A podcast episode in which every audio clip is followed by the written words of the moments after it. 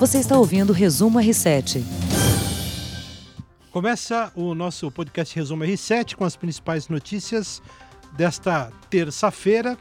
Comigo César Saqueto e com Camila Busnello. Tudo bem, Camila? Tudo bem, olá a todos. Sempre um prazer, hein, Camila? Prazer é todo meu. Bom, começamos com um assunto que tem chamado bastante atenção no país, preocupado, claro. A população, especialmente consumidores de cerveja, Minas Gerais registra a segunda morte suspeita por contaminação do produto. A vítima é uma mulher de 60 anos. Ela morreu no dia 28 de dezembro e, segundo familiares, teria bebido a cerveja Belo Horizontina, que é produzida pela cervejaria Baker. Bom, ela morreu em dezembro, né, César? Mas a suspeita é de que seja um caso de contaminação só foi divulgado hoje. Ela pode ser a segunda pessoa a morrer contaminada pela substância que eles estão investigando. Hoje, inclusive, teve uma vistoria ali na empresa para testar, para ver se tem alguma falha nos equipamentos de produção. Por enquanto, é, há uma investigação muito grande, mais de 17 pessoas estão sendo avaliadas nesse momento que podem ter intoxicação. E com essa moça, com essa mulher de 60 anos, é, a gente tem a segunda vítima, teria a segunda vítima, né? Outra um homem, Ainda né? uma suspeita. Outra é, outra vítima é um homem. É, vale lembrar que além de- dessa questão é, da contaminação, outra suspeita seria sabotagem de um funcionário, né, que deixou, teria deixado a empresa descontente com os donos e ele poderia ter sabotado então o produto. O- os sintomas apresentados pela mulher são os mesmos de outras pessoas que teriam bebido a cerveja e passado mal. A vítima foi um homem, como eu disse, né, de 55 anos. Eu queria convidar a você e os ouvintes aqui do podcast a acompanhar um pouco da explicação do Dr. Anthony Wong, ele que é infectologista do HC, do Hospital das Clínicas de São Paulo, eh, e fala um pouquinho aí de, de como age, né, eh, como agem essas substâncias no corpo humano. Vamos ouvir. A acidência com ah, álcool ou cerveja em Minas demonstrou a presença de duas substâncias, dietilenglicol ou monoetilenglicol. Ambas substâncias são muito parecidas, são primos, pra- praticamente primos equivalentes, usados como anticongelantes para impedir ah, o endurecimento de líquidos, né? E também em processo de fabricação onde é necessário abaixar a temperatura do líquido. Ambas substâncias são, por si só, a, a substância parente ou mãe é tóxica, e, mas o maior problema é a transformação deles em substâncias ainda mais tóxicas. É, ah, o dietilenglicol e o monoetilenglicol dão como quadro semelhante inicial de náuseas, dor abdominal, vômitos, alterações de ah, consciência, eventualmente levando a coma ou até convulsões. Ah, também há alterações pulmonares e também problemas arritmias cardíacas. Mas o maior problema de ambas as, as substâncias é a transformação que eles sofrem no fígado em substâncias até mais tóxicas. O monoetilenglicol transforma-se em ácido oxálico e o di- dietilenglicol transforma-se em ácido ah, hidroxacéticos. Essas duas substâncias têm a propriedade de cristalizar justamente ah, nos glomérulos do rim, levando a essência renal e parada de funcionamento do rim. Bom, a Daniela está aqui acompanhando a gente ao vivo no portal R7 no Instagram, nosso podcast Resumo R7, e ela disse: queria saber por que essa substância provoca morte. Bom, o Dr. Anthony Wong acabou de explicar para a gente. Agora, tem uma. é, uma afirmação dos donos da empresa, acho que é da gerente de marketing, você falou, né? Para que as pessoas realmente não bebam essa cerveja Belo Horizontina. não só os lotes né, que que estão sob suspeita. A gerente ou diretora, perdão, de marketing, né, executiva da empresa, diz que é melhor que as pessoas não consumam o produto até que tudo seja esclarecido, né? Porque tem outros lotes podem ter algum problema e, e- aí a, impressão causou é exatamente isso. Como não se sabe se foi uma sabotagem pontual num lote ou se é um problema de produção né, que, que possa ter ocorrido, então é preciso que as pessoas parem de consumir para que ninguém mais seja contaminado. Né? Vamos esperar essa investigação, uma investigação muito séria. Agora, por hora, é bom parar de tomar cerveja mesmo, né? Essa pelo menos que está em questão. É, e, e, levanta a questão também para a produção das cervejas artesanais. Exato. Eu queria entender um pouco melhor. Eu também não, não entendo a fundo para saber como é, é avaliada essa produção, porque as cervejas artesanais estão na moda e são muito boas. É. Eu gosto, né? Eu sou um consumidor de cerveja artesanal. Mais do que as tradicionais até. Não, não sou um beberrão. Mas assim, eu gosto bastante. O problema é que, por exemplo, me levantou a seguinte questão, né? Como é produzida essa cerveja? Porque algumas cervejarias são pequenas, né? São, são microempresas. Então, você começa a ficar preocupado né, com o equipamento que está sendo utilizado, o maquinário, o tipo de produto, né? Que tipo de produto eles estão apresentando. Claro que é, você não precisa ficar, não precisa ser um alerta a ponto de você não consumir mais nenhuma cerveja. Mas é importante, acho que, levantar essa discussão, porque hoje, como você falou, está na moda. Em qualquer rede de supermercado, você vê um, uma quantidade sem fim ali de rótulos, né? Diferentes. E, e você não sabe exatamente como foi produzido, qual é o tamanho daquela cervejaria, quais as possibilidades, né? Que essa cervejaria tem para produzir, eu fiquei um pouco preocupado. Em Aqui... casa mesmo já me, aliás, já me alertaram, né? A minha esposa virou e falou: oh, você que gosta, é bom tomar cuidado. É isso, já causa esse tipo de temor nas pessoas, né? Aqui a gente está vendo aqui uns, uns, comentários, aqui tem uma pessoa falando assim, ah, não é sabotagem, a outra pessoa falando, erraram na quantidade. Vamos esperar, né, para ver a investigação, vamos ver o que aconteceu nesse caso dessa cerveja, todo mundo em alerta, principalmente em Minas Gerais. É isso. Ô Camila, hum. falar de salário mínimo, né, que deve ser reajustado para mil reais e quarenta e cinco, mil e quarenta e cinco reais. Inicialmente o valor era de mil e trinta e nove, conforme havia dito o presidente da República, Jair Bolsonaro, com um aumento de 4,1%.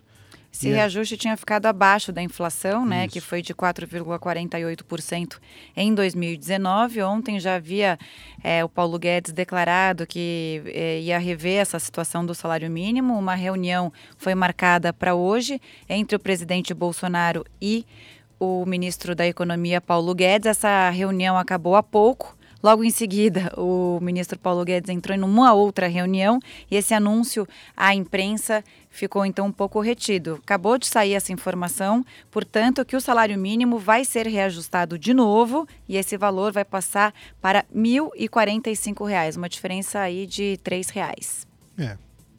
Muito bem. Olha, é, noticiário internacional, líderes europeus assinaram uma medida para obrigar o Irã a respeitar o acordo nuclear fechado em 2015. Exatamente por isso, as sanções econômicas contra o país podem voltar.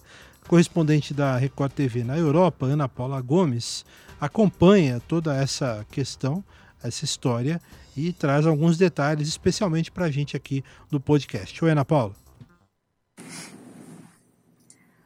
Olá, pessoal. Aqui na Europa, Reino Unido, Alemanha e França acionaram o um mecanismo de disputa do acordo nuclear. O que isso quer dizer? As sanções econômicas contra o Irã podem voltar. As sanções foram suspensas em 2015, quando foi firmado esse pacto nuclear entre Irã e Estados Unidos, que deixaram o acordo em 2018, aumentando a tensão entre Irã e Estados Unidos, China, Rússia Reino Unido, Alemanha e França. O primeiro-ministro britânico Boris Johnson foi mais duro. Diz que quer um novo acordo nuclear, o acordo Trump, que seria patrocinado pelos Estados Unidos. Os Estados Unidos que já anunciaram sanções econômicas contra o Irã. Os três países europeus dizem, na verdade, que essa medida aí de acionar esse mecanismo é para tentar manter esse acordo, tentar negociar com o Irã. O Irã que já anunciou que vai desrespeitar o acordo e aí enriquecer urânio sem limite e deixar no ar o fantasma de uma arma nuclear, o que a União Europeia está em alerta e preocupada. Por isso, essa medida. O que, que a gente pode esperar, na verdade, é que essa medida da Europa pode ter um, um resultado contra a Europa, né? Na verdade, pode acabar com esse acordo. E, e, o acordo, essa medida de acabar com o acordo, na verdade é uma vontade americana, né? Os Estados Unidos que pressionam a União Europeia para sair desse acordo nuclear. Agora, nos próximos dias, deve ter um encontro entre os líderes desse acordo para ver como é que vão ser essas sanções. Sanções econômicas aí que podem passar, por exemplo, pela proibição de vendas de arma para o Irã. A gente segue acompanhando esse assunto delicado e muito importante. Tchau, pessoal. Tchau, Ana Paula. E aí é o seguinte: o governo do Irã disse que prendeu os suspeitos de derrubar o avião ucraniano que matou essas 176 pessoas. Agora, não foram revelados os detalhes dessa investigação. Eles só disseram que prenderam, não disseram onde, quem são e nada. É, e tem também uma, uma nota importante, ô Camila. Segundo o jornal New York Times, é, a publicação americana testou a velocidade dos vídeos, né? Com relação a, a esse acidente com o avião ucraniano. E dois mísseis, segundo o jornal americano, teriam atingido o avião. Essa é uma informação nova e importante que agora vai entrar na discussão e na investigação, né? Não só um míssil, é, mas dois, né? É, Essa é a novidade. Antes a, a, avaliação é que um míssil teria atingido o avião e agora são dois, né? Vamos falar de um outro assunto que hoje está movimentando os países gelados, digamos uhum. assim, do mundo. A inauguração da estação brasileira na Antártica, que estava prevista para esta terça-feira, foi adiada para amanhã, para quarta-feira, por causa do mau tempo. O complexo de mais de 4 mil metros quadrados vai ser inaugurado, então, amanhã, com a, com a presença do vice-presidente Hamilton, Hamilton Mourão e o ministro da Ciência e Tecnologia, Marcos Pontes. E o repórter Rael Oliveira, enviado especial Antártica, gravou um vídeo pra gente. Vamos ver. Tudo bem com vocês? Nós falamos direto aqui da Ilha Rejorge, na Antártica, local onde fica a base brasileira de pesquisa no continente gelado. Nós viemos para cá para fazer a inauguração dessas novas instalações, inauguração que teve que ser adiada por causa do mau tempo. Nós chegamos aqui no dia 11, sábado, depois de ficar embarcados cinco dias no navio polar Almirante Maximiano, o Tio Max. Nós saímos do Rio de Janeiro no dia 4, chegamos em Punta Arenas, que é uma cidade no extremo sul do Chile, a mais próxima aqui do continente gelado, no dia 5, e lá embarcamos nesse navio polar. É, essa viagem foi bastante curiosa para gente, foi, um, foi uma experiência muito interessante, porque nós passamos pelo Estreito de Drake. Né? Esse Estreito de Drake é uma das zonas de navegação mais perigosas do mundo. Já tiveram registro de ondas de 12 metros, assim, é o encontro das águas quentes do Oceano Atlântico com as águas frias do Oceano Pacífico. Então a navegação é bastante complicada, mas felizmente a, a nossa não foi tão complicada. Nós enfrentamos ondas apenas de 2 metros, 3 metros, tivemos que ficar 24 horas antes de entrar no Drake parados para o mar melhorar e então seguimos e foram dois dias de travessia no temido Drake, que graças a Deus não foi tão temido assim para nossa expedição. Bem, a gente chegou aqui na Antártica e está descobrindo muita coisa interessante que futuramente nós vamos mostrar para vocês. É, a gente tem trabalhado bastante, até porque aqui o dia é muito longo. O sol no, no durante o verão antártico ele corre na horizontal. Então assim ele vai se pôr por volta das 11 da noite e quando é duas da manhã ele está raiando novamente. Bem, para a gente falar da, dessa inauguração da base, que deve acontecer no dia 15, amanhã, é, são 17 laboratórios com capacidade para receber quase 50 pesquisadores. É, é, uma estrutura de mais de 4 mil metros quadrados e foi um investimento alto do governo, viu? Ou seja, um passo muito importante para o Brasil no âmbito da ciência, da pesquisa, mas também é, por questões geopolíticas. 29 países apenas fazem parte do Tratado da Antártica e o Brasil tem direito a voz, veto e voto. Isso é muito importante, já que esse aqui é um lugar reservado apenas para paz e pesquisa. E ele representa para a humanidade cerca de 10% de todo o planeta. Achei bem legal, né? Essa base que vai ser inaugurada é muito importante para o Brasil e para o mundo, todas essas pesquisas que serão feitas lá. E outra curiosidade: 17 jornalistas foram enviados é, para fazer essa cobertura. O Rael Policarpo foi um deles.